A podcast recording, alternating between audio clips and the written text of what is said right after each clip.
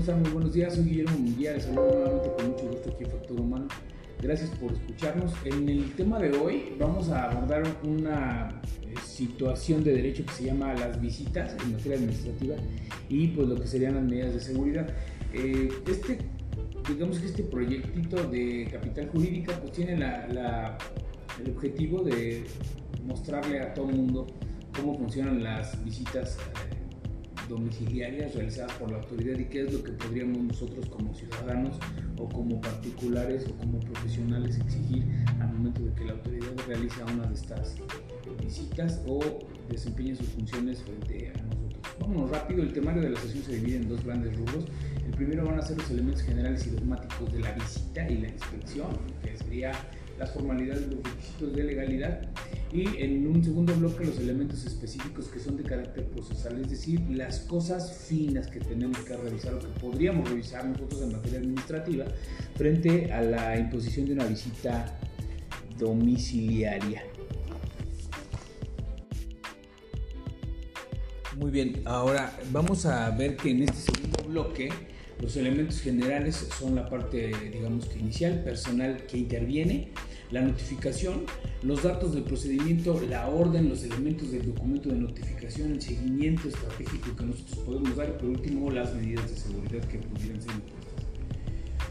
En un primer, digamos que en un primer vistazo a todo el esquema, vamos a analizar seis puntos que creo que son los más importantes. Ya mencionamos formalidades y requisitos, pero luego inmediatamente después vamos a revisar cuatro eh, digamos que cuatro especies diferentes de visitas domiciliarias de la autoridad y luego un caso práctico.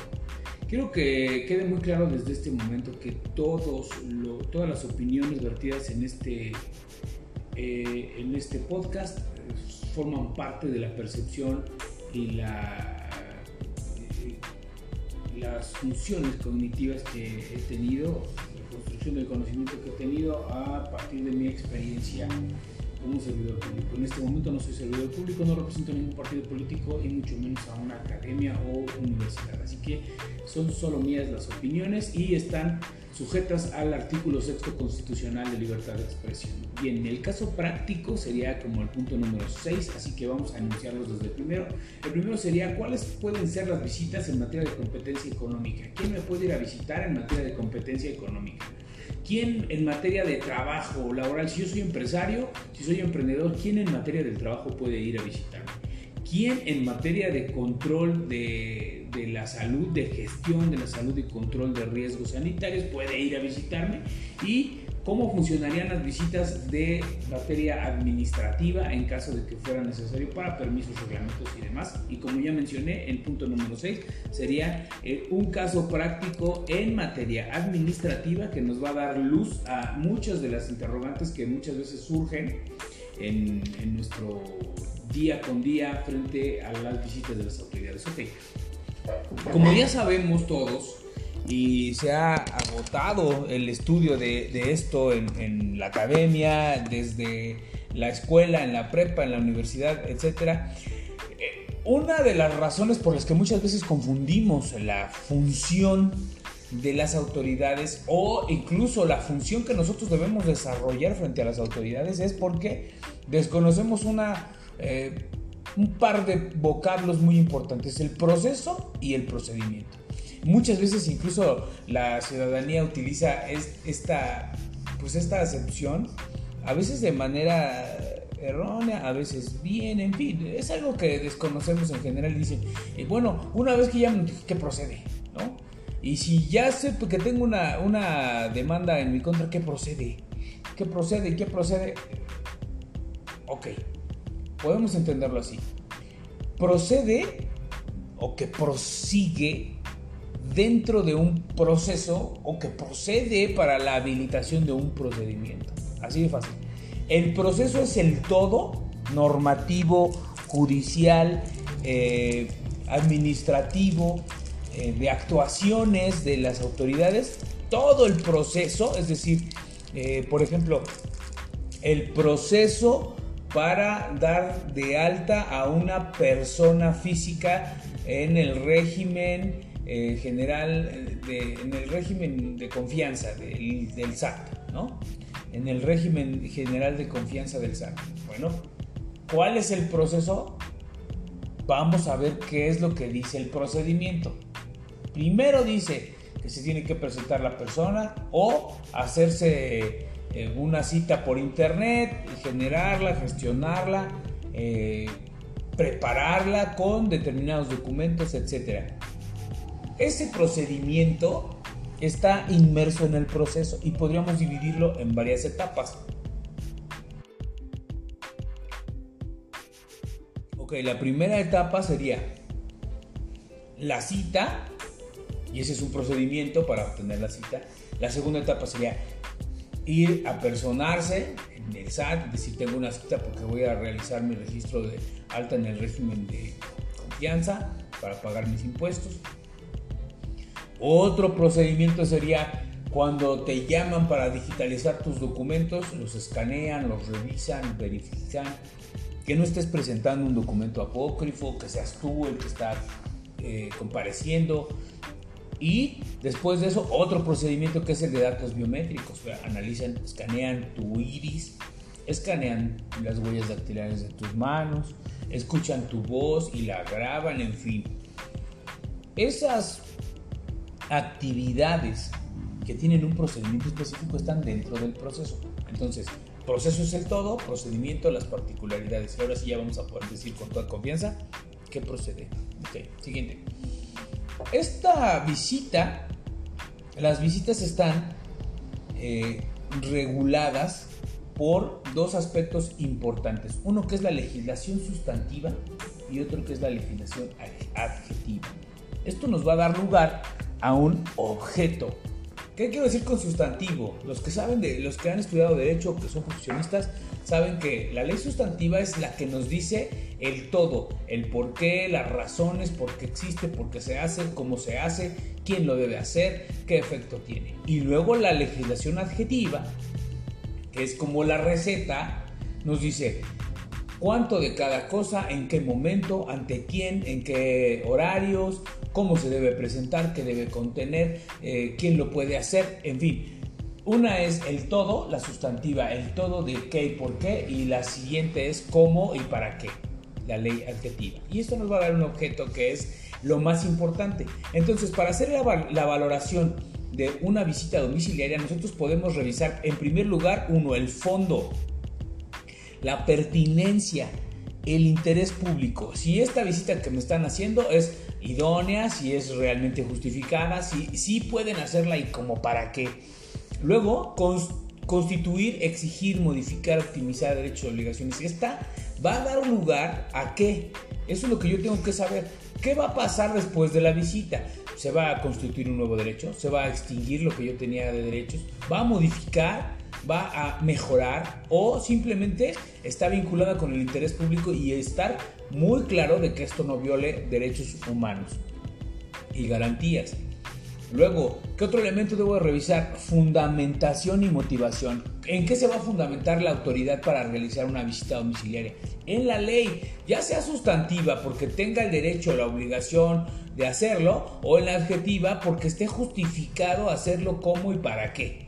Y luego, la notificación debe contener una, un listado, este, este, sería el cuarto elemento, un listado específico donde nosotros vamos a conocer primero qué cosa se va a hacer y quién, ¿sale? Entonces, actos procesales que deben estar registrados en el documento de notificación como el precedente, todo lo que pasó antes para que llegáramos a este momento de la, visita de inspección y todos los actos procesales que tienen que ver con la misma visita.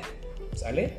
Luego de esto voy a revisar un segundo elemento, bueno, un tercer elemento, que son los actos paraprocesales o supraprocesales. ¿Qué quiere decir? A ver, Memo, explícame qué es paraprocesal. Todo lo que sucede antes del procedimiento o antes de la visita y que no necesariamente está enfocado a solidificar alguna de las ideas o de las constancias o de las sospechas que tiene la autoridad. Es decir, que puede ser una denuncia anónima, una denuncia ciudadana a través de cualquier sistema, la comparecencia de alguien que dijo, sabes que yo estoy eh, seguro de que en esta empresa venden eh, fármacos que hacen daño al cuerpo, ¿no? Y lo digo de manera anónima para que vayan a investigar. Eso sería un acto para procesar que está fuera del proceso. Y luego, actos procesales, los que ya están dentro del proceso, ¿vale? Regulados específicamente. Entonces, ¿qué vamos a revisar? Todos. ¿Cómo surgió? Oiga, es que tenemos una, una, denuncia anónima. Ah, sí, bueno, a ver, quiero que. Ya sé que es anónima, no voy a poder saber quién la puso, ¿verdad? Pero sí voy a poder saber cuándo la puso, por qué mecanismo, quién la recibió, cuál fue el, servidor público que la procesó y, qué, de qué elementos se allegó para poder tomar la decisión de que era necesario realizar una inspección domiciliaria o una visita domiciliaria basado solamente en esa denuncia anónima. Si hay ley, si hay un reglamento, si hay un acuerdo, si hay un decreto que habilite a la autoridad para decidir con base en una denuncia anónima o bajo sospecha, simplemente tiene, tiene la facultad de hacer una visita domiciliaria. Y por último, una vez que se extingue o que termina ya la visita domiciliaria, pues cuál va a ser la resolución, ¿va? Si va a anular, a modificar o extinguir derechos y obligaciones o derechos y obligaciones dentro de una relación jurídica del, de la persona física con la autoridad. ¿Por qué se hace la referencia a que sean derechos u obligaciones o bien derechos y obligaciones? porque muchas veces de la actividad administrativa surgen uno u otro o ambos en una relación mixta. Por ejemplo, si yo vendo tamales y entonces voy con la autoridad y le digo, oye, necesito que me des un permiso en la vía pública para vender tamales, mi puesto va a medir eh, un metro de, de, de espacio público, un metro cuadrado de espacio público y solamente voy a poner ahí un bote de tamales, un anafre de gas y una lona. La autoridad obviamente que va a revisar esas condiciones y me va a decir, ok, pues sí, tienes derecho para hacerlo. Y entonces ya voy a saber yo qué efecto va a tener realmente lo que están haciendo y si esto me va a beneficiar o me va a perjudicar para poder tomar entonces las medidas necesarias.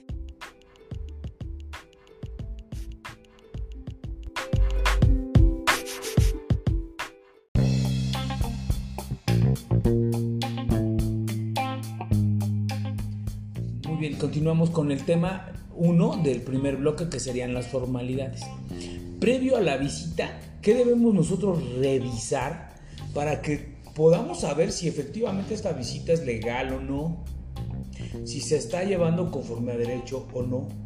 Y por lo tanto poder estar en posibilidades de no solo de defendernos, sino de gestionar y de generar un verdadero Estado de Derecho y de legalidad. O sea, eh, no vamos a darnos cuenta de que haya una arbitrariedad y no decir nada por miedo, no decir nada por la represalia. hay para todo un esquema de defensa y sobre todo recordar que tanto la autoridad como la ciudadanía estamos obligados a, a trabajar en conjunto para mantener precisamente estado de legalidad de todas las actuaciones del Estado y tanto de las nuestras, porque por esa razón estamos dentro de este proceso. Ahora bien, eh, debemos revisar previamente a la visita cuál es el proceso administrativo que se está llevando en mi contra o que se está llevando eh, en mi favor o del que formo parte, así de sencillo. Y esto puede derivar, la visita domiciliaria puede derivar de dos situaciones distintas. Un primero un procedimiento administrativo o un proceso administrativo que me involucre directamente a mí y a la autoridad en una relación donde yo haya obtenido un permiso, una concesión, una condonación, en fin, donde yo sea la parte, digamos que enjuiciada, ¿no? Y otro donde el procedimiento administrativo derive de una sanción a un servidor público y que yo me vea implicado como particular dentro de esas funciones que él desempeñó y que por supuesto le, involucran directamente por sus atribuciones y a mí por mis intereses, ¿sale? Ahora, si además hay coordinación institucional, debo de saber previo a la visita, y si ya tengo conocimiento de la visita, debo saber si hay coordinación institucional. ¿Por qué?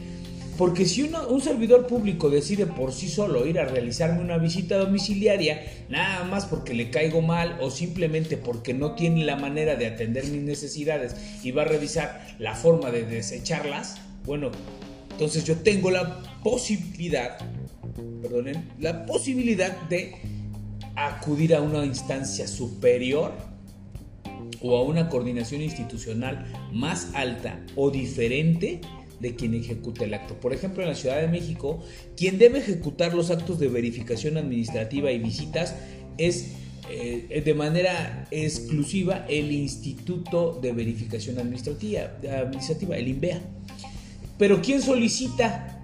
Las alcaldías o las autoridades. Entonces, ellos son amigos, pero además uno le solicita al otro que intervenga porque en el fondo son enemigos, ¿verdad?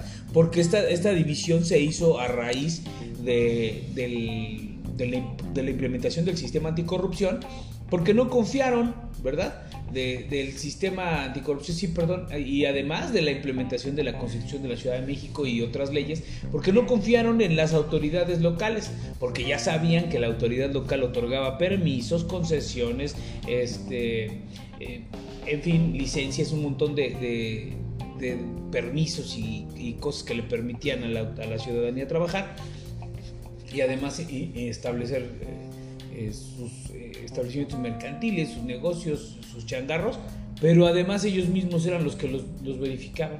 Entonces, no se puede, en palabras de, pues de los servidores públicos que en ese momento hicieron la presentación de este nuevo esquema, no se puede ser juez y parte. Por un lado, darte la licencia y luego ir y revisarte, ah, no, ¿sabes qué? No, no mereces tener esta licencia porque estás fallando en tal y te la revoco.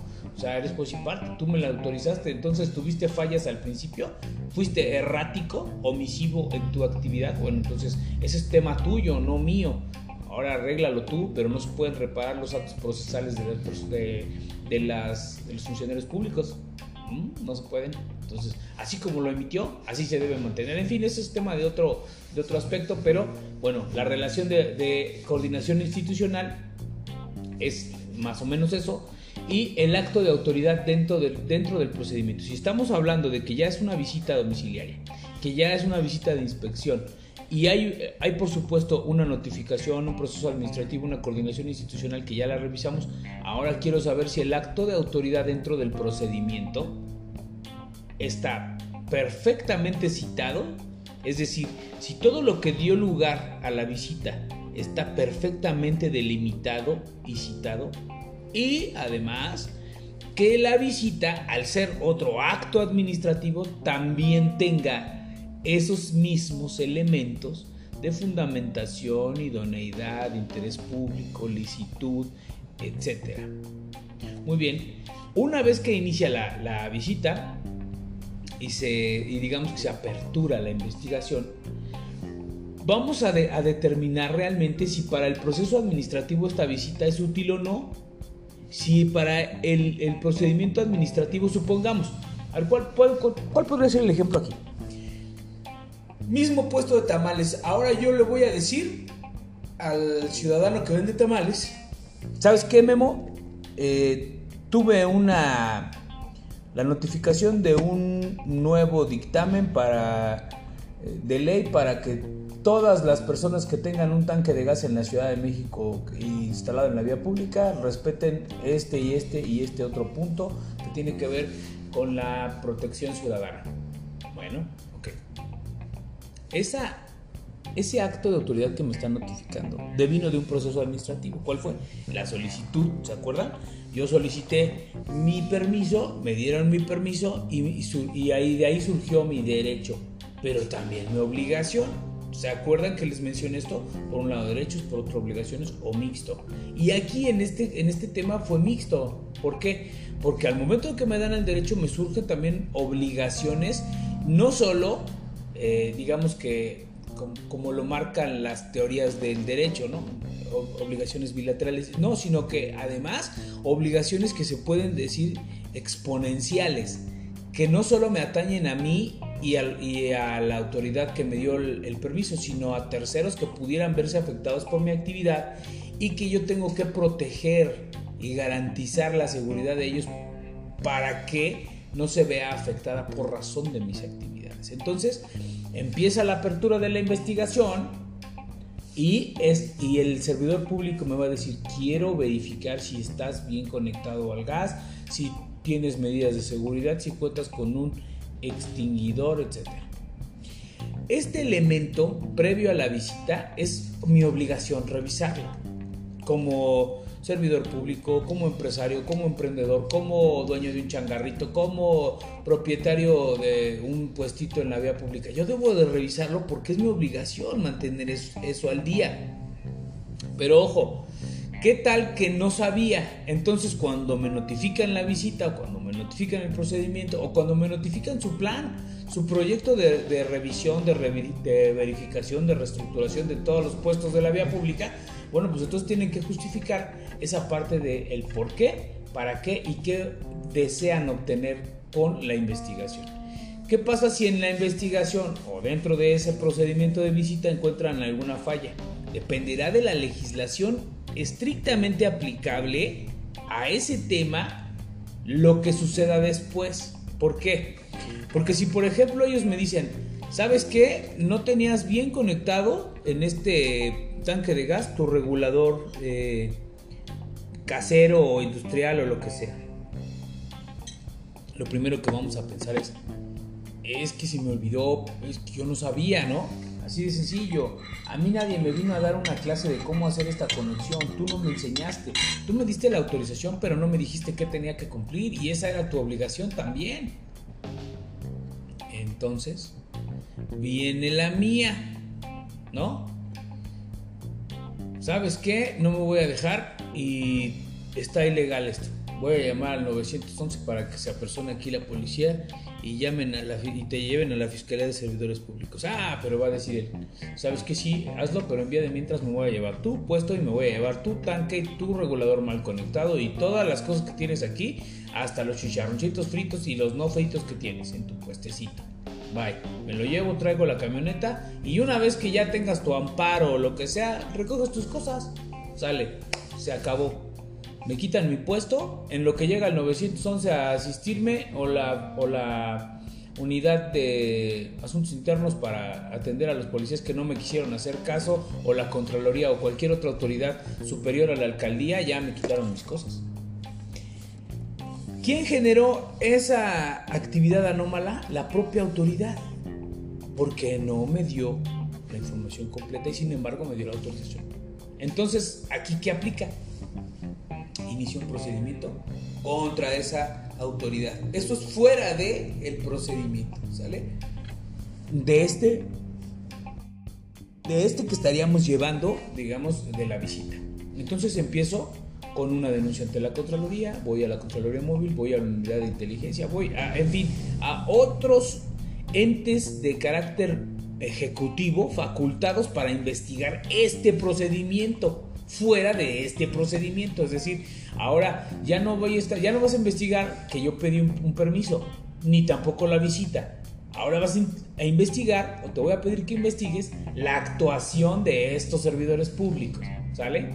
Muy bien otros, eh, otras formalidades previas a la visita. ¿Quién más me puede visitar o que yo podría calcular que sí pudieran ir? El IMSS, el DIF, mujeres otros de naturaleza social como que organizaciones de carácter civil, la Comisión de Derechos Humanos, etcétera, y otros más de protección a las personas y a los derechos, la Procuraduría de Justicia, eh, la, la Procuraduría General de la República, en fin, todo dependerá del tipo, grado, de las razones por las que se dé la visita domiciliaria y quiénes van a ser quienes intervengan en ella.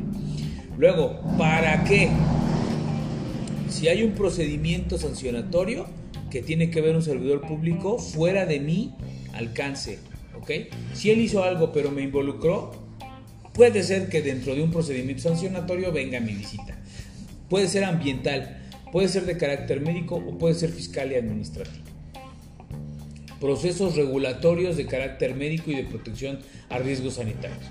Y puede ser también como parte de las actividades de, regulación, las actividades comunes de la CFE, del gas natural, del agua, etcétera. Por contarles una anécdota rápida, en alguna ocasión llegó un funcionario público de la Ciudad de México a tocar mi puerta, pero con unas ganas, como si le estuvieran eh, correteando. Y creo que hasta incluso tocó con la mano abierta la puerta, que es una puerta muy viejita de la mina, muy bonita, pero viejita. Entonces dio un escándalo mayúsculo. Hasta se asomó un vecino y le dijo, oiga, ¿qué pasa? ¿Por qué está tocando así? Soy, del, soy inspector del agua. Y ah, bueno, yo le felicito un montón, pero eh, así no toque. No, no, pues le vengo a hacer una visita porque alguien solicitó que se revisara su toma. Ah, sí, alguien como quien, pues el dueño de la toma. Dije, ay, no inventes, ¿en serio? ¿A qué hora se dice eso que no me di cuenta? Bueno, entonces eh, le digo, bueno, ¿me puede decir el nombre de la persona que solicitó la visita domiciliaria para revisar mi medidor del agua? me dijo, sí, eh, bueno, sí se lo podría decir, pero usted quién es. es que acredítese usted primero. El servidor público eres tú, mano, no yo. Así que, uno, te voy a pedir que no toques así mi casa, mi puerta. Y dos, que te identifiques. Ah, sí, como no, de bala gana volteó su, su, gafete, que es color marrón, muy, muy bonito, con una foto de que no sé quién sea, si, la corregidora o qué, con un, año 2020 y dice este, gobierno de la transformación, una cosa así, no sé. Y le digo, mira amigo, voy a pedirte que te calmes y me expliques qué quieres porque yo no estoy a tu disposición y menos cuando llegas tocando hacia mi casa. Ah, bueno, sí. Lo que pasa es que alguien pidió la revisión del, del porque les están cobrando, mucho de agua. Dije, a ver, ¿me puedes decir el domicilio que vas a revisar y a la persona que estás buscando? No le puedo decir los datos de la persona. Ah, bueno, ok. Entonces yo no te puedo dar mis datos porque no sé ni quién eres. Ya le dije que soy servidor funcionario de la nación, no sé qué, de, qué rollo. Y le digo, ok, te felicito mucho, pero dime la calle y el número de la calle que estás buscando. No, pues calle tal. Y, ah, amigo, ¿ya viste ese letrero que está en la esquina que dice calle tal? Ah, sí. Bueno, pues estás en otra calle. Ah, aquí dice Rodríguez y allá es Godínez. Ah, sí. Bueno, perdón. Qué fácil se, se destruyó su actividad institucional, ¿se dan cuenta? ¿Por qué? Porque como parte de sus actividades regulares vino a revisar, pero no se identificó, no dijo si había un procedimiento, no dijo si había coordinación institucional, no me dijo si había una, si esta parte o si esta visita era parte de un procedimiento o de un acto de autoridad, no me dijo si había una investigación en mi contra, no me dijo si había una investigación en contra de otro servidor público que haya solicitado esta actividad, no me dijo si venía en representación de alguien más, nada. Simplemente se paró, tocó con muchas ganas y dijo yo soy funcionario, funcionario de la nación y vengo a revisar. Oye, mi hermano, estás primero muy equivocado, ¿verdad? Ni no era la calle ni nada, bueno, en fin, fue un ridículo, al menos así lo vi y dije, mira, hermano, ve con Dios y pon más atención. Te agradezco mucho por haberme distraído. Se acabó, pero quiero que vean que dentro de la visita, previo a la visita y durante la visita, es decir, antes de que, se, de que se ejecuten todos los actos que tiene la visita programados, ustedes pueden revisar cualquier cantidad de datos tanto de las personas que intervienen como de sus funciones y atribuciones, como de sus facultades, su identificación, sí se tiene que identificar y le puedo tomar una foto, por supuesto que puedes, y lo puedo videograbar, claro, audiograbar también, y lo puedes eh, documentar en cualquier medio para poderlo subir a las redes sociales o a tus, a tus redes privadas, lo que sea, compartirlo con tus vecinos, sí, ¿por qué? Porque la actividad de él es pública, la tuya no. ¿Y eso te lo garantiza la ley? Sí. ¿Hay una ley específica para eso? Sí. ¿Hay un artículo? Sí. Pero ese es tema de otra sesión. Ok, continuamos.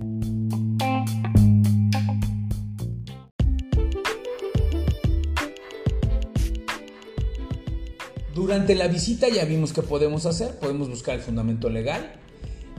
Para los abogados, el orden topográfico y el argumento sistemático. La Suprema Corte dice, se deben analizar los, los, eh, los criterios, los conceptos de violación dentro del amparo sistemáticamente. ¿A qué se refiere? No se trata, amigos, de un sistema informático solamente, ¿eh? que lo hay. Para los que están estudiando Derecho, para nuestros amigos y vecinos, busquen una página web de la, de la Suprema Corte de Justicia que se llama eh, Semanario Judicial de la Federación ahí van a encontrar toda la jurisprudencia de todos los años desde 1917. Y luego pueden buscar otro que se llama eh, Jurislex, que es un sistema donde además de buscarte la jurisprudencia también te dice dónde está ubicada, qué ley está involucrada, cuál es el concepto, cuál es el criterio para qué se utilizó, en fin.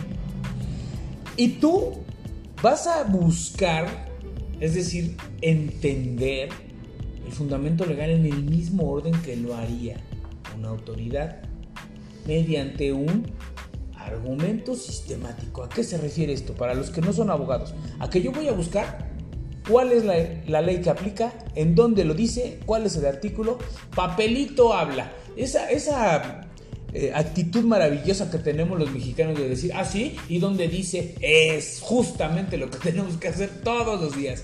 ¿Dónde dice que yo sí puedo grabar a un policía, que puedo grabar a un funcionario público, que puedo, etcétera? ¿En qué ley? cuál es el capítulo, cuál es el artículo y dónde está el párrafo, la línea, lo que sea, donde me diga si puedes hacer tal cosa. Eso es sistemático. Y además, si hablamos de una ley, como lo vimos al principio, ley sustantiva, ¿cuál es su capítulo y su artículo que da nacimiento, que permite que se realice lo que dice la ley argentina? Es decir, si una ley me dice, a los servidores públicos les, está permitido ir a visitar al Memo a su casa eh, para revisar que cumpla con todas sus actividades fiscales y con sus obligaciones eh, laborales y demás. Bueno, entonces yo voy a revisar si la ley también dice que ese servidor público puede venir a hacerlo, porque debe existir conexión entre una ley y otra. Eso sería sistemático. Y además, si hay una ley adicional a estas, que les, faculta para hacer otras cosas especiales, también la debo conocer. Ahora bien, una vez que ya sé dónde está sistemáticamente lo que me está preguntando lo que está imponiéndome la autoridad, puedo revisar si hay unidad. Si en esta, en esta actividad que le está haciendo, ¿a qué me refiero? A que su jefe esté enterado, unidad. Eh, la constitución habla precisamente de que el poder público está unido, por eso hablamos de tres poderes de la unión. Y la obligación de las autoridades es mantener la unión.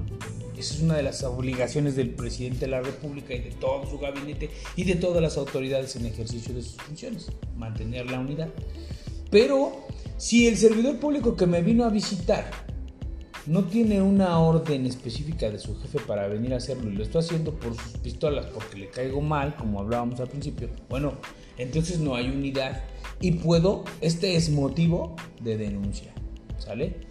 Ahora, si hay plenitud y coherencia en la emisión, ¿qué es plenitud? Que agote todos los elementos que debe contener un acto público, el acto de autoridad, y que además sea coherente, sí, ¿por qué? Porque debe de tener un objetivo fundamental que es la preservación del orden público, el interés público, etc. Si no tiene esto, es un acto anulable, es un acto ilegal técnicamente.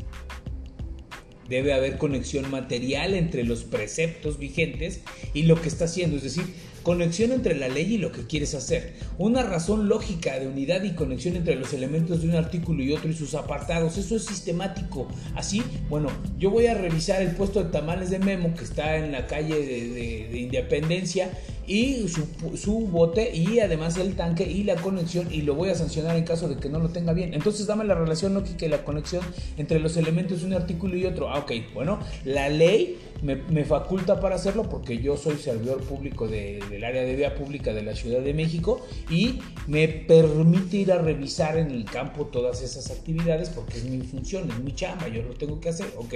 Y la conexión se da porque hay un decreto que estableció las normas de seguridad para la, instalación de tanques de gas en la vía pública. Ah, Sin problema. Hay relación lógica de unidad y conexión entre los elementos de un artículo y otro y sus apartados. Ahora, ¿qué más voy a revisar? Los motivos gramaticalmente expuestos, la consideración de la totalidad del artículo para lograr su, su comprensión.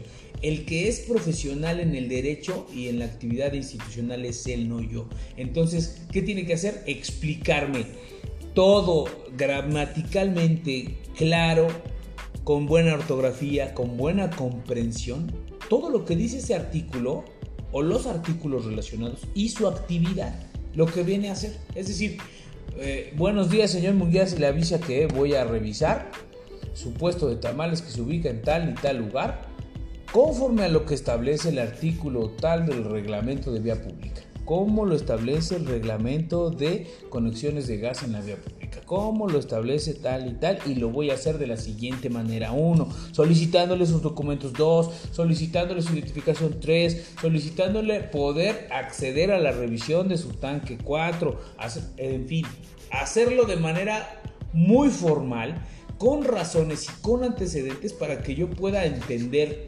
precisamente lo que quiere hacer. ¿Qué pasa si no hay una adecuada reglamentación, por decirlo de alguna manera, para este tema. Ahí les, invito a que lo consulten. En, eh, en, la página de la Suprema Corte van a encontrar una sentencia que tuvo que ver, déjenme decirles, creo que es la 57 2000 2018 me parece que es. ¿Y de qué se trata? Bueno, esta, esta sentencia habla de cómo una persona, es la 57-2019, búsquenla si gustan, ahí en las páginas que ya les mencioné. 57-2019 habla de cómo una autoridad da una orden de emitir un reglamento, pero otra no la acata. Es decir, una autoridad ordenó, sí se puede hacer tal cosa y tal otra y vamos a trabajar todos en conjunto para que podamos decirle a la ciudadanía cómo puede utilizar una sustancia que está prohibida en una cuestión médica. Ok. Pero ¿qué creen? La segunda autoridad no hace su trabajo y entonces dice, no, yo no tengo por qué hacer un reglamento, el reglamento que lo haga la autoridad de salud. Entonces le llaman la atención y le vuelven a decir, oye, ¿por qué no has hecho tu reglamento? Ah, sí, ya lo voy a hacer ahorita, pero no lo hace la persona indicada, lo hace otra. En fin, lo, lo, promulgan, lo regresan, se los vuelven a promulgar, se los vuelven a desechar, se los... En fin, hasta que llega el momento en que la autoridad más alta del país, que es el consejero jurídico de la presidencia de la República, los llama a los dos y les dice, oigan, ¿qué está pasando? ¿Por qué no hacen su trabajo? Ah, es que no tenemos marco referencial. No sabemos cómo porque no hay ley. Para esto no. Y tampoco hay reglamento porque se supone que es lo que me encargaron que hiciera. Ok, y entonces ¿de dónde están agarrando datos? No, pues aquí de la, de la, de la experiencia, de la apariencia del buen derecho y, y pues a la buena de Dios. ¿Qué pasó? Los sancionaron, los destituyeron, los regañaron y se tuvieron que emitir esos reglamentos lean la sentencia 57 de 2019, es magnífica y tiene que ver con, con, esta, con esta parte porque cuando no hay reglamentos, cuando no hay una ley específica para que la autoridad funcione, entonces ¿a qué voy a, dirigirme? ¿A qué voy a, buscar? ¿A dónde me voy a, dirigir para yo como ciudadano, como, como profesionista, como abogado, como médico, voy a encontrar, dónde voy a encontrar esos datos para, para determinar si lo que están haciendo es legal o ilegal en la jurisprudencia. Y otra cosa, en el bloque de constitucionalidad. Ojo para los que son abogados. Eh, la sentencia Varios 912-2010 y la jurisprudencia emitida por la Corte en materia de derechos humanos. Hay una página muy bonita que les va a servir mucho. Pongan así en su buscador de Google eh, sentencias relevantes en materia de derechos humanos de la Suprema Corte de Justicia de la Nación y les van a aparecer todas las sentencias que han existido desde 2011, que fue la reforma de derechos humanos, a la fecha. Y yo puedo dirigirme ahí para revisar si lo que están haciendo estos servidores públicos de, de la zona donde vivo está pegado a derechos, sí. Y puedo decir que la Convención Americana dice que ellos están violando mis derechos. Sí, también. Violando mis derechos, claro. Limitando mi acceso a la justicia también. Violando mi, la integridad de mi domicilio, también puedes hacerlo. Documentos, datos, imagen, todo. Jurisprudencia y bloque de constitucionalidad, porque esas son las garantías del Estado. ¿Ok? Entonces, si hay un reglamento, explícamelo con coherencia mediante un análisis sistemático. Y si no lo hay, dime en dónde dice la jurisprudencia o el bloque de constitucionalidad que tú puedes hacer lo que estás haciendo.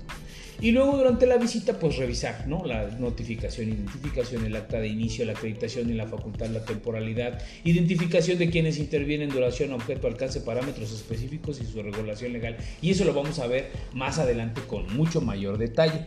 Posterior a la visita, ya que acabaste de hacer tu trabajo como servidor público, acta de cierre, las observaciones, las evidencias, qué hay de cumplimiento normativo, cómo te apegaste tú como servidor público a la ley, cuáles fueron los parámetros de protección de los derechos humanos, de datos personales y mi seguridad jurídica.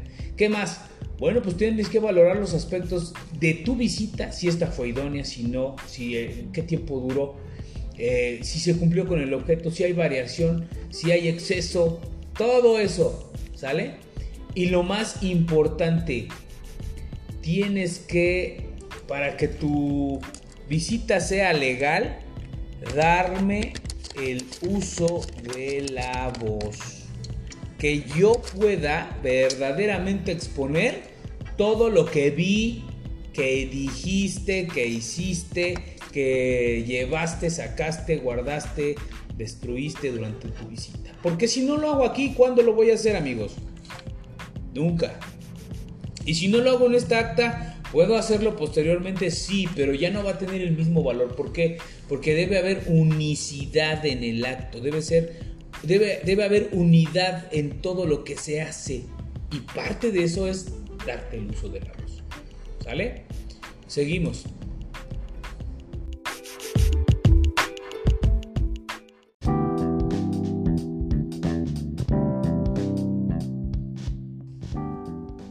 Pasamos el tema de las formalidades. Muy bien, hasta aquí ya sabemos qué más o menos vamos a buscar. Ahora, Memo, explícame cómo le voy a hacer yo para saber que el servidor público que está visitándome de verdad es un servidor público y no es un, coyote.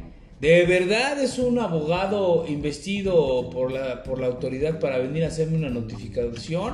¿O, o es, un, es un X ahí, ex, exfuncionario ex servidor público que anda charoleando y queriendo pedirme su cooperación para su calaverita. Ahí les va. ¿Cómo le vamos a hacer? Primero, todas las autoridades, todas las autoridades gubernamentales en prácticamente todo el país, excepto en esos estados que se han vuelto rancherías o ducados particulares, no voy a decir cuáles, pero ustedes saben, Excepto ahí, todas deben tener un manual, un modelo de imagen pública gubernamental o de formulación de documentos o un modelo de preparación de documentos, etc. En la Ciudad de México, que además déjenme decirles que yo siempre elogio mucho esta actividad porque desde el año 2000 para acá ha sido una, una legislación muy progresista muy enfocada con los derechos humanos y sobre todo muy, muy disciplinada en la técnica legislativa por grandes actuaciones de diputados, pero que ha dado como resultado una sobreregulación. Sin embargo, esta autoridad, estas autoridades en la Ciudad de México cuentan con verdaderos documentos para revisar pues prácticamente cualquier cosa. Van a encontrar ustedes en la, en la página de la jefatura de gobierno, en caso de que me sigan en mis redes sociales, pueden buscar Factor Humano México, es Factor Humano con F, con K, perdón, Factor Humano en Facebook, o como Guillermo Munguía también en Facebook, o en Twitter como Memo Munguía DF, para darles eh, acceso a la presentación, regalarles la presentación para que la, la chequen ustedes, la consulten cuando gusten Y van a encontrar, les decía, en la página de la Jefatura de Gobierno de la Ciudad de México un documentito que se llama Manual de Identidad Institucional 2021 al 2024. Y nos dice el logotipo, qué color es, cuánto mide, con qué se acompaña, cuántos colores pueden usar, qué variedades, cuáles no, cuáles son los eslogans autorizados, cuál es el calado entre un color y otro, es decir, blanco sobre rojo, o en el caso de, este manual es verde sobre gris, o gris sobre color magenta, en fin. Ustedes van a encontrar ahí cómo deben ser las credenciales, cómo deben ser los chalecos, las tarjetas, los pósters, la publicidad, los... vaya hasta la letra que debe tener un documento oficial emitido en la Ciudad de México. ¿Y qué voy a revisar ahí, Memo? Muy fácil. Vas a revisar que contenga un, diseño institucional, es decir, una plantilla autorizada por imagen pública con escudos y logos. ¿Qué más? Que tenga la cromática oficial, es decir, los colores y las formas utilizadas de manera regular y que aluden a la institución que emite el documento. A ver, les pregunto, ¿se acuerdan cuando, cuando existía aquel programa que creo que todavía, ¿verdad? De, la Secretaría de Turismo Federal, Visit México. ¿Cómo eran las letras de México? Era una M, una E, acento X, I, C, I, O, en diferentes colores, eh, fuchsia, azul, blanco, amarillo, etcétera, y todos calados así como, como una especie de talavera. Y esa marca determinaba precisamente la actividad en ese ramo del turismo que desempeñaba la autoridad turística federal. Y otras, pueblos mágicos, Visit México, este, el tianguis, eh, ¿cómo se llamaba este? El, el tianguis turístico, vacacional, etc. Esa, esa cromática oficial y los colores y las formas nos dicen quién lo emite y para qué lo hace o en qué apartado lo hace. Como la policía, ¿no? Todos sus colores siempre son azul, dorado, amarillo. Entonces, ya nos da la idea de quién lo está emitiendo. Otra cosa que debo revisar, que esté fechado y el lugar de su emisión. ¿Qué tal si dice eh, Ciudad del Cabo a 6 de enero del 2021? Oficio tal, asunto, la revisión del puesto de tamales de Memito. Oye, pues eso no. ¿Me explicó? O sea, hay que revisar esa parte y estar muy pendientes de quién lo emitió, cómo lo emitió también y la leyenda oficial. Todos los gobiernos tienen una leyenda oficial. El año de Zapata, el año del bicentenario de la Revolución, año de, de Leona Vicario, año de, en fin, todos tienen una frase que los identifica una leyenda oficial y también un eslogan. Por ejemplo, en la Ciudad de México es ciudad innovadora de derechos y eso está muy bien y sí lo es. O sea, a final de cuentas es la ciudad más conectada del mundo. Tiene incluso un récord Guinness en conexión a, Internet inalámbrica para toda la ciudadanía. Imagínense qué bonito. Bueno, ojalá que eso lo pudiéramos tener en todo el país. Y además, créditos y marca institucional. ¿Cuáles son los créditos? El nombre, el domicilio, los teléfonos, medios de contacto, la institución que lo emite en fin, el número del documento, etcétera.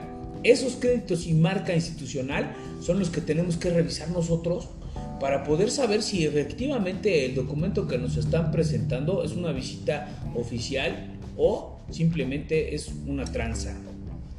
Ok, ¿cuáles son los requisitos de validez de esa visita oficial? Aunque, fíjense bien, aunque hay legislación específica en la ley de procedimiento administrativo, los elementos de validez del acto administrativo son únicos. ¿Y dónde los voy a encontrar? ¿Dónde voy a saber, Memo? ¿Dónde está la receta para saber si un acto administrativo es válido o no, si es legal o no, si está bien hecho o no? Fácil, fácil amigos. Dos legislaciones, si gustan tomar nota y si no, búsquenme en las redes, les comparto la presentación, ya como les había dicho. Artículo sexto de la Ley de Procedimiento Administrativo de la Ciudad de México. Ahí nos dice todos los elementos que debe contener un acto administrativo bien elaborado. O, si es en materia federal, el artículo tercero de la Ley, de, la ley Federal de Procedimiento Administrativo. ¿Qué voy a encontrar ahí, Memo? Fácil. Autoridad, que debe ser competente, debe tener la capacidad, posibilidad y facultad para hacerlo. Que no haya error, ni de hecho ni de derecho. ¿Y esto qué es? Error de hecho. ¿Qué significa el error de hecho? Que lo que estoy revisando sí exista, sí se haya dado, que haya relación entre lo que voy a hacer y lo que hay en la realidad. Porque en mi escrito yo muy bien podría estar pensando voy a ir a revisar el puesto de tamales del memito que está en calle Independencia número 3. Pero no está porque está en corregidora. ¿Existe? No. ¿Te cercioraste? No. ¿Hay un error de hecho? Sí. Error de derecho. Voy a revisar el puesto de tamales del memito porque tiene que pagar impuestos a nivel federal. Y además voy a revisar la ley de importaciones a ver si la masa y las pasitas para los tamales de dulce están importados legalmente desde la India. ¿Será? Pues no. ¿Por qué? Porque esa autoridad no revisa eso. Es el error de hecho lo que más, a veces lo que más nos, nos hace doler la cabeza, ¿verdad? A los abogados esto pasó así, esto no, no la encontré, no se pudo notificar, no, no estaba. Pero el error de derecho es imperdonable. ¿Qué dice la ley de amparo? Cuando una autoridad fundamente sus actos en una ley que ha sido declarada inconstitucional por la Suprema Corte o por la jurisprudencia, se le van a reducir los días para presentar su informe a tres, nada más, improrrogables. ¿eh? Y además la audiencia se va a celebrar en 10 días. Y yo le agregaría ahí con todo el respeto, ¿eh? por menso. ¿Por qué? Porque no puede ser que siendo autoridad administrativa fundamentes en una ley que ya no existe o que fue declarada inconstitucional. Ok, siguiente punto que voy a encontrar aquí de los elementos de validez del acto. Determinado por la ley y determinable en la realidad, que lo que está en la ley de verdad se pueda estimar en la realidad. ¿Qué, por ejemplo, les puedo decir ahí? Artículo 30 de la Constitución, o 31 me parece que es de la Constitución, déjenme precisarlo, déjenme precisarlo muy bien. Sí, efectivamente es el 31, dice, es obligación de los mexicanos contribuir a los gastos públicos de la federación o del estado donde viven, del municipio en donde estén o, o donde residen de manera proporcional y equitativa. Ok. Esto dice la ley. Ahora vamos a ver qué dice la realidad. Si estamos viendo que es determinable en la realidad, entonces, ¿qué debería hacer la autoridad para cerciorarse de que yo efectivamente, ya sé que tengo la obligación, pero que efectivamente puedo contribuir, determinado por la ley, sí, y determinable en la realidad? Puedo contribuir con el pago de impuestos. Vendo tamales. ¿Me puedes decir cuánto te debo, fisco? ¿Puede el fisco saber cuánto le debo? Pues no entrego facturas de los tamales que vendo, ni CFDIs, y tampoco transferencias, ni recibo transferencias. No tengo una terminal electrónica. Bueno, habrá tamalerías que sí, los changarros que sí lo hagan. Pero si estamos hablando concretamente de esta circunstancia, pues no. Ok, entonces debe de estar determinado en la ley y determinable en la realidad. Precisión del acto. Voy a revisar el puesto de tamales del Memito que se ubica en la calle Independencia número 3, que ahora ya me enteré que es el corregidora número 6, y le voy a checar cuánto gas utiliza, qué gas, qué conexión tiene, bla, bla, bla. Precisión. Y lo voy a hacer entre la 1 y las 2 de la tarde, y no más allá. Y me va a acompañar un personal de protección civil, un personal de, gobierno, un personal de esto, un personal de aquello. ¿Por qué? Porque se hacen acompañar de una bola de, sujetos que luego no sabe ni quiénes son y ahí anda la, ciudadanía publicando en internet. Es que vino la alcaldía y sus golpeadores, vino la delegación y sus golpeadores. Oye, no, espérame, ese no es, eso es lo que ve el ciudadano, ¿no? No, no es que sean delincuentes, eh, vecino o vecina. Pues entonces que me digan quiénes son, toda la razón. No es viable, no es justo y tampoco es legal que una, autoridad se haga, se haga rodear de 20 sujetos para ir a revisar un, pequeño negocio. Que se identifiquen, precisión, que me digan quiénes son, qué función desempeñan y qué están haciendo ahí. ¿Los puedo grabar? Sí. ¿Fotografiar? Sí. ¿Videograbar? Sí. También. Todo. ¿Les puedo pedir sus, credenciales? También. ¿Qué vemos en internet? La realidad. A mí, ¿por qué me está grabando? Deme su celular. se lo agarra, lo rompe, lo avienta, etc. Ahí acabó nuestro derecho de acceso a la información y de libre expresión. Valimos. Pero siempre hay alguien más arriba, ¿sale? ¿Qué tendríamos que hacer nosotros? Circunstanciar, documentar todo. Aquí viene el siguiente elemento. Debe estar circunstanciado. Los penalistas lo saben ¿eh? y lo aplican todos los días. A diferencia de otras materias, y con todo respeto lo digo, ayer alguien me criticó por redes sociales y me dijo, usted está súper mal informado, porque que esté maltratando a un menor adentro de su casa y no lo dejen ver a, su papá y, solo pidan dinero, etc. Eso no es un tema penal, tú estás loco. Ok. Pero si hablamos de violencia, si hablamos de ocultamiento de un menor, de maltrato infantil, amigos, invariablemente estamos hablando de delitos. Es penal para mí. Para los civilistas tal vez no, para los abogados de familiar tal vez no, tal vez sea una cuestión de relaciones, ¿no? Tal vez sea una cuestión de otro tipo de datos, pero para mí circunstancialmente eso es un delito. ¿Qué tengo que hacer yo? Que verificar en el momento de la visita domiciliaria circunstancias de tipo, lugar y modo. ¿Quién, cómo, eh, ¿En qué momento se hizo? ¿Dónde se hizo? ¿Y cómo se hizo? Además de saber quién lo hizo, ¿sale?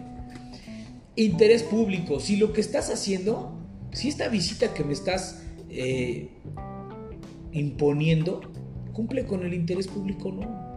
Sí, que no haya un interés diverso al interés público, que además conste por escrito, que me diga qué autoridad, cómo lo firmó, cuándo lo firmó, si tiene firma electrónica, cómo lo rastreo, si tiene un código QR, si está registrado en una base de datos ese documento, si hay certificación para ese documento, si está fundado, motivado, adecuado entre, entre la ley y el derecho, hacerlos constar en el acto administrativo, es decir, que todo lo que vas a revisar forma parte de una prueba que vincula este acto con el acto administrativo, si está expedido conforme a su procedimiento, si es congruente, si resuelve lo que, lo que te pidieron a ti. Yo no sé quién me denunció, pero si te lo pidieron a ti, ¿esta visita lo va a resolver? ¿Cómo?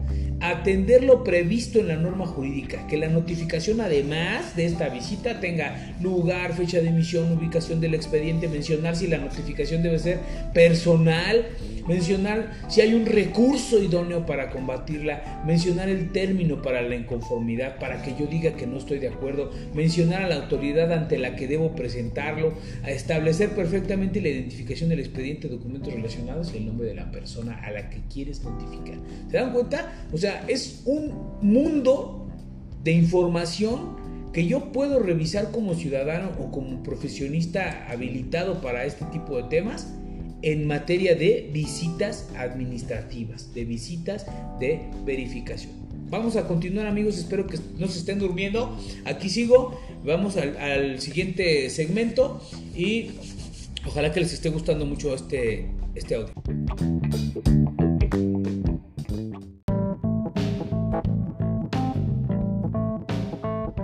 Ok, vamos por la revisión del documento. En cuanto a la legalidad del documento, actualmente se incorporan a los documentos oficiales muchos medios y, sistemas, métodos de, legalidad y de autenticidad y que se pueden comprobar en tiempo real. Miren, esto por eso les decía que la Ciudad de México en este caso es, es fantástico, porque tiene el Estado de México incluso ya está adoptando también estas medidas un poquito más avanzadas también, pero bueno, por hoy lo vamos a hacer con, el ejemplo de la Ciudad de México.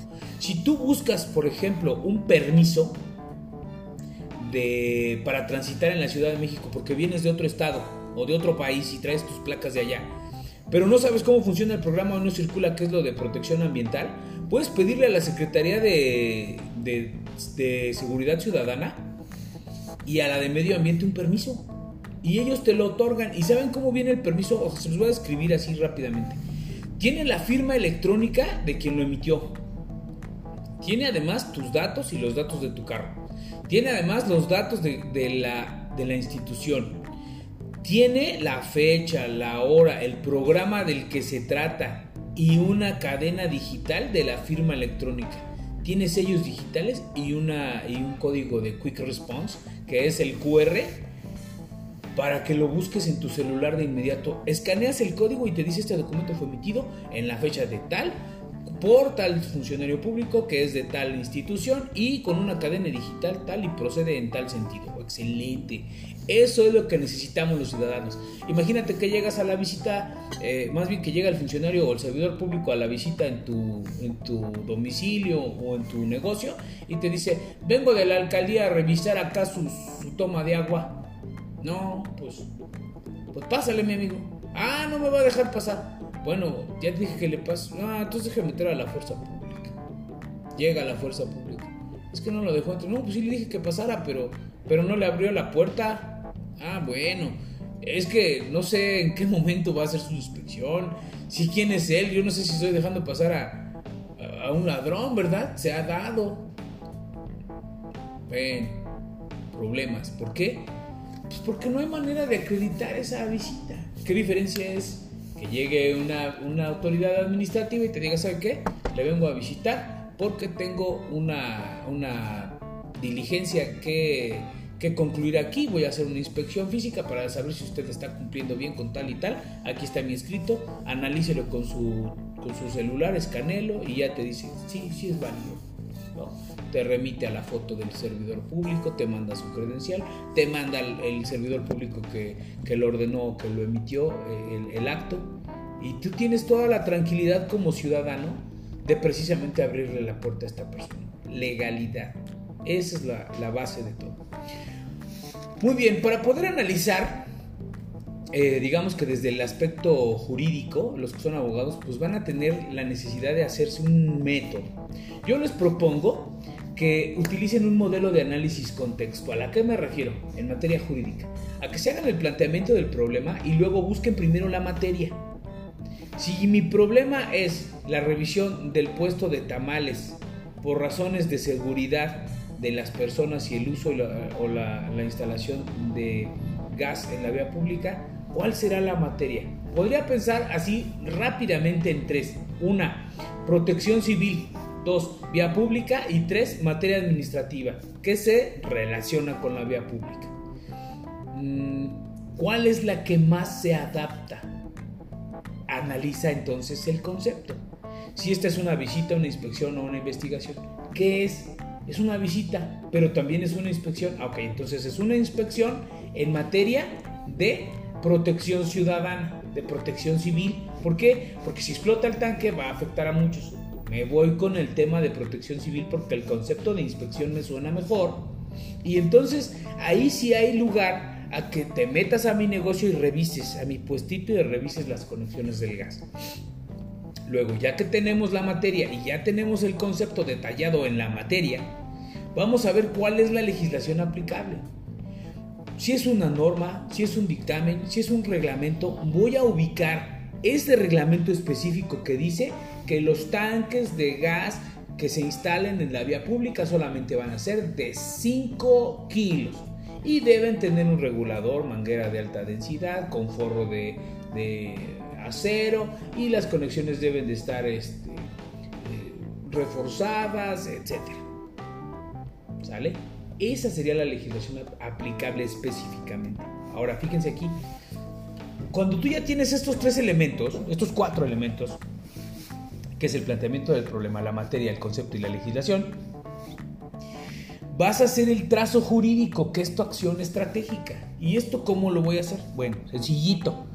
Ya sé que el, reglamento de, instalaciones de tanques de gas o las normas oficiales para esto en la vía pública tienen una eh, tienen contemplada la, inspección y es de materia de protección eh, ciudadana, de protección civil, que es materia administrativa. Okay. Ahora ya voy en lugar, o sea, como, como no sé si recordemos un poquito nuestras clases de, la escuela, cuando decía pensamiento, este, ¿cómo es de ir de lo general a lo particular y de lo particular a lo general, ¿no? Ahora vamos a ir de lo particular a lo general. Vamos a ir a partir de, esa, ese reglamento, de esa legislación aplicable, hacia arriba y todo lo conexo. ¿Quién eh, así de fácil. El reglamento dice que van a revisar los tanques de gas que se instalen en la vía pública, ok. Y luego, ok, después de eso vamos a ir con la autoridad para que te dé un curso te diga cómo tienes que conectar y no cometes el mismo error dos veces. Y luego que esa autoridad presente un informe. Y luego que la autoridad que recibió el informe establezca la sanción o evalúe la imposición de una sanción o releve la sanción que ya tuviste. ¿Sí me explicó? Vamos a ir de arriba para abajo primero para encontrar el meollo del asunto y luego de abajo para arriba para todas las demás conexiones. Si la persona que te fue a revisar, por ejemplo, que fue a realizar la inspección, la visita, eh, es de vía pública, pero no está habilitado en cuestiones de protección civil, ¿te podrá quitar tu tanque y revisar? ¿Estará facultado? Digo que no. Tiene que ir uno de protección civil especializado en eso. Lo mismo pasaría en temas de impuestos, en cuestiones de la rama médica, en temas fiscales de, importación, etc. Si el servidor público que está realizando la visita no está preparado, facultado para eso, amigo, estás perdido. No puedes estar aquí. Esa sería mi propuesta para realizar el, modelo de análisis contextual. Y luego entonces vamos a las formalidades. ¿Qué formalidades debe tener tanto el procedimiento como la visita, como la documentación que me anuncia la visita? Estructura constitucional. ¿Tiene funciones y atribuciones y pertenece a un campo, a una materia de un ramo específico de la función federal? Sí o no. Reglamentos, dictámenes, normas mínimas. Dos, personalidad, capacidad, facultad, nombramiento, certificación, habilitación, designación, vinculación, subsidiariedad, ejecutividad penal. ¿Qué quiero decir con esto? Desde designación, si fue designado o fue habilitado por otro. ¿Sí me explicó? Si no tenía facultades pero se le habilitaron. Si está vinculado con el cumplimiento de una norma jurídica o de la actividad institucional de otra autoridad. Si es subsidiario a esa autoridad, por ejemplo, en, en materia de ambiental, ¿no? La Secretaría de Medio Ambiente realiza el programa de, de, ¿cómo dice? El programa de revisión de emisiones contaminantes. Ok, si ambiental vehicular, ya. Pero lo ejecuta la misma autoridad. Pues sí, todos diríamos, no, pues sí, pues es el beneficente. No, eso está concesionado a un particular que puso sus máquinas para revisar conforme a las normas oficiales mexicanas que los carros no emitan gases contaminantes. Pero él no es una autoridad, sin embargo, está subsidiando a la autoridad, está actuando por conducto. La autoridad está actuando por conducto de él. Tercero, probidad. Que no haya error de hecho, error de derecho, objeto posible, que la utilidad sea pública, que sí sirva para algo lo que estás haciendo. Dolo, ojo del dolo. Si una autoridad administrativa de verificación, de revisión, incluso una, una autoridad de, investigación, Ministerio Público, Policía Ministerial, etcétera, actúa con dolo, ¿qué podemos hacer? ¿Cómo me puedo defender? Voy a tomar un, caso, el caso de este muchacho muy sonado, el de, Octavio Caña, que falleció allá por la zona de Tenscal y la policía dijo, no, es que traía un arma, y luego dijo, no, no es que se accidentó, él mismo se mató, etcétera, una serie de, de aberraciones. ¿Cuándo sería dolosa la, la actuación de una autoridad? Cuando te oculte los datos cuando llegue con exceso de fuerza y te diga, a ver, todos abajo, quiero las manos en el escritorio y nadie se mueva. Eso es dolo. A ver, aquí solo mando yo. Ayer estaba viendo una película en, Netflix y, dice, voy a... ¿Saben cuál? La de, la de héroe de, centro comercial. Voy a revisar la actuación de todos los que están haciendo. Aquí ya llegué yo, yo soy el SWAT. Prepárense para relevar el mando en 3, 2, 1. Ahora mando yo. Algo así. ¿Se da? Justa, claro que se da. La policía es magnífica para hacer ese tipo de, ese, esa, ese despliegue de autoridad arbitraria, arbitraria. Ahora, el dolo, que no haya mala fe. ¿Sabe qué? Le vamos a revisar, pero si, si usted me dice qué parte sí reviso y qué parte no, pues ya yo le daré mi, mi parámetro. Ahí está el dolo y la mala fe, amigos corrupción. La corrupción no solo corrompe a las personas, ¿eh? No solo corrompe a, las, instituciones, la, corrupción corrompe a todos. ciudadanos, gobierno, instituciones, la ley y el Estado. Todos nos vemos involucrados. Hay un acto de corrupción donde se aplica de esta manera, se, se evidencia la mala fe de las, de las autoridades para no hacer, para no revisar, para no sancionar, ahí hay corrupción y violencia. Fácil, ¿no? Una autoridad violenta, orilla a la orilla. Ah, que no soy yo, golpecito atrás. Ah, no, un cerrón. Tres, la grúa, vámonos al MP por daños a la nación. No es necesario llegar a tanto. He visto, de verdad que he sido testigo de casos así. En alguna ocasión, ahí sobre el circuito interior a la altura del aeropuerto, un, un azul no se quería parar porque traía placas de, Querétaro o de, Guanajuato, algún estado así. Y va la policía de tránsito tocándole eh, atrás, ¿no? Tocando la sirena, la, ese pato que le dicen ta, ta. Bueno, tres, cuatro veces lo hizo y luego tres, cuatro veces más. Y, esta persona lo, lo, que atinó a hacer en su nerviosismo, porque iba a muy baja velocidad en una zona de alta velocidad, como lo es el circuito, orillarse y, y seguir circulando por el carril de baja. ¿Hizo bien o mal? Si me preguntas a mí como ciudadano, hizo bien. ¿Por qué? Porque yo no sé qué quiere la autoridad. Luego le empezó a decir la autoridad. Oríllese y deténgase. Orilla, la orilla. Ok. Dice la, saca la mano la mujer y dice, ¿pero por qué? Oríllese. ¿Pero por qué? Ok, se orilla. Vi todo, ¿eh? De verdad. Y entonces le dice, trae placas de otro estado. Ah, ¿y eso qué? Pues tengo todo en orden. Sigue avanzando y le empiezan a, golpear por la parte de atrás su carro hasta que la logran detener ya por la fuerza, se impacta con la, con la valla de contención y la tienen que remolcar con una grúa. Esa, esa conducta del policía, ese exceso de fuerza, es inadmisible y por lo tanto es violencia, es, es una actuación sin probidad. Bueno, hasta ahí el ejemplo. Siguiente elemento de las formalidades y del marco constitucional y legal. Ya vimos estructura constitucional, personalidad, probidad, ahora vamos con objeto. Que sea posible, que esté nominado, determinado, determinable, preciso, circunstanciado en tiempo, lugar y modo. Que además atienda el interés público, que esté regulado, focalizado en una actividad o situación específica.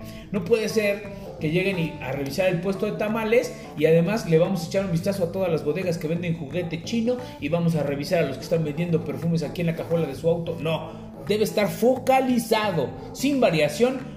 No es perfectible, así como ya lo emitiste tu acto de autoridad, así se queda. Que esté establecido en una ley y justificado en los hechos. Y por último, que además sea presentado por escrito, con el nombre de la autoridad y sus datos, su firma, su firma electrónica.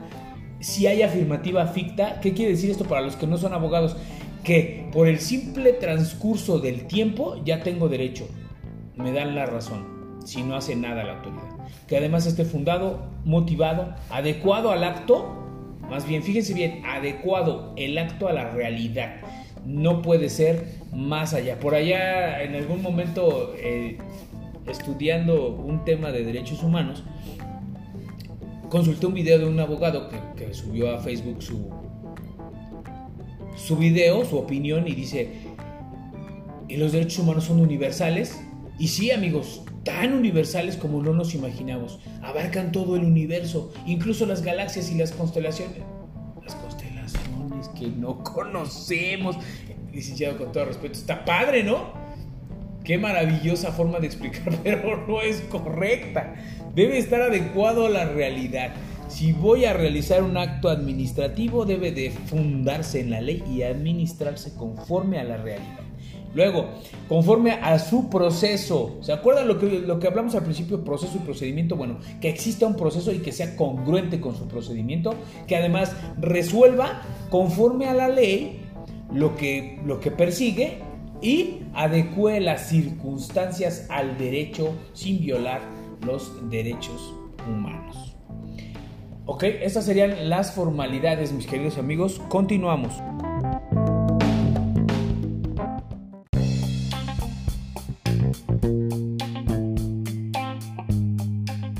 Bien, dentro de este contexto de la formalidad del acto jurídico vamos a ver lo que son eh, a detalle las estructuras, ¿sale?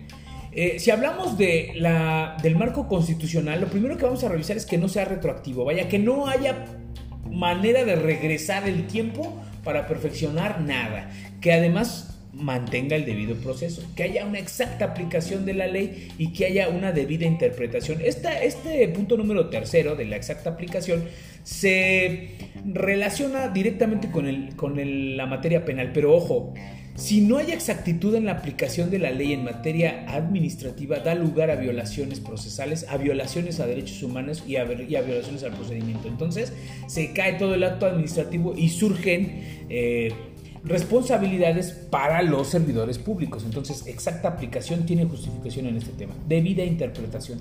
Que lo que leyó en la ley el servidor público de verdad sea lo que dice la ley o lo que quiso decir el legislador. Siguiente. Eh, voy a revisar también que haya un mandamiento escrito, que haya protección de datos, que haya visitas domiciliarias de acuerdo con la interpretación de esa ley y que todo esté obviamente por escrito.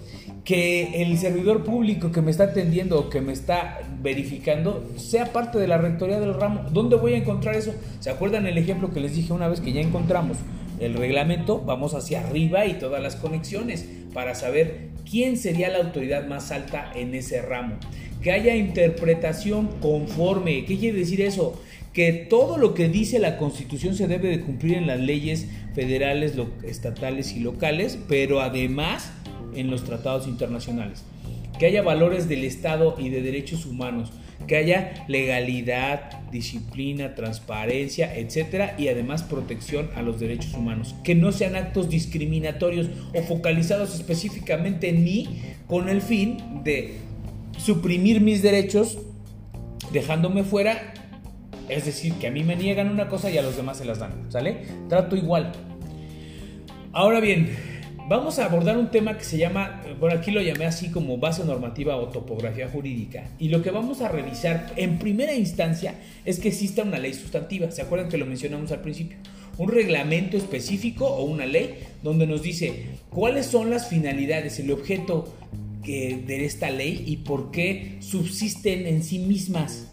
Fijan la materia jurídica de que estamos hablando y luego una ley adjetiva, también llamada procedimental o formal, que regula los medios y sistemas o procedimientos para que eh, se cumplan la naturaleza sustantiva de esas leyes y cumplan su función frente a la, a la ciudadanía. ¿Sale? Pues son dependientes y subordinadas a las anteriores, a las sustantivas. Ahora, Normas de gestión específica, aquí viene lo bueno. ¿Se acuerdan que pusimos el ejemplo de, mi changarrito, de, mi puesto de tamales? Bueno, mi puesto de tamales está regulado no solo por la ley de, justicia administrativa, por la ley de, desarrollo urbano, por la ley de movilidad, por la ley de, vía pública, por los reglamentos, etcétera, sino que debe haber otras conexas.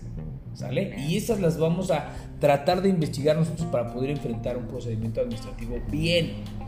Todas las leyes conexas, desde, la, desde los tratados internacionales y la constitución hasta la jurisprudencia, reglamentos, planes, sistemas, leyes orgánicas, procesos y procedimientos, modelos de actuación, protocolos, dictámenes, normas oficiales, lineamientos, todo me sirve para poder abordar este tema. Así nada más sea el tema de mi tanque de gas, ¿sí? Pero si hay otro, otro modelo de actuación superior al que tú tienes, donde determina que esto no corre ningún riesgo ni genera ningún riesgo para nadie, y yo lo, lo tengo así, estás frito, brother. Aunque tú me quieras revisar 10 veces, va a haber una ley superior y por supuesto la jurisprudencia. Es el conjunto de normas o reglas donde la autoridad jurisdiccional, con sus atribuciones, hizo una interpretación de la ley. Nos enseñó a todos cómo debemos leer la ley en determinados aspectos. Luego, eh, puede haber una variación constitucional o una, una derivación de un acto de autoridad, puede ser que sí, vamos a ver nuestro, en el caso de la visita domiciliaria en función de una denuncia, por ejemplo, por acoso laboral. Si lo cometió, por ejemplo, un gerente de una sucursal X, ¿no?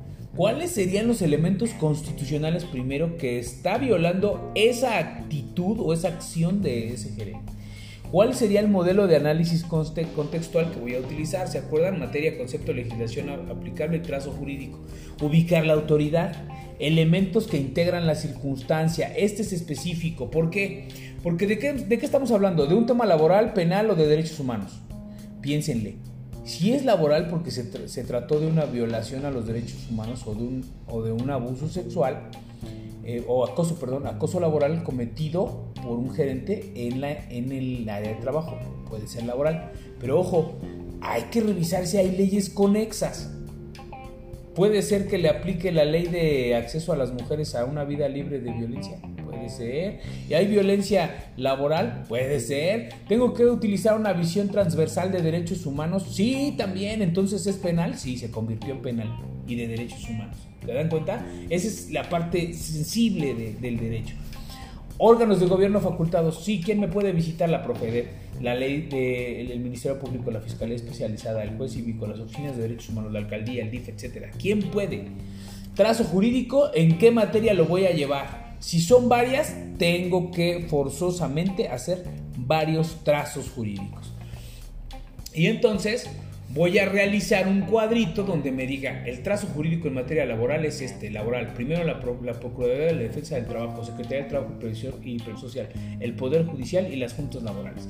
Por ahí me puedo ir. Organizacional, organización ambiental, ambiente laboral, Secretaría del Trabajo, el DIF, las fiscalías.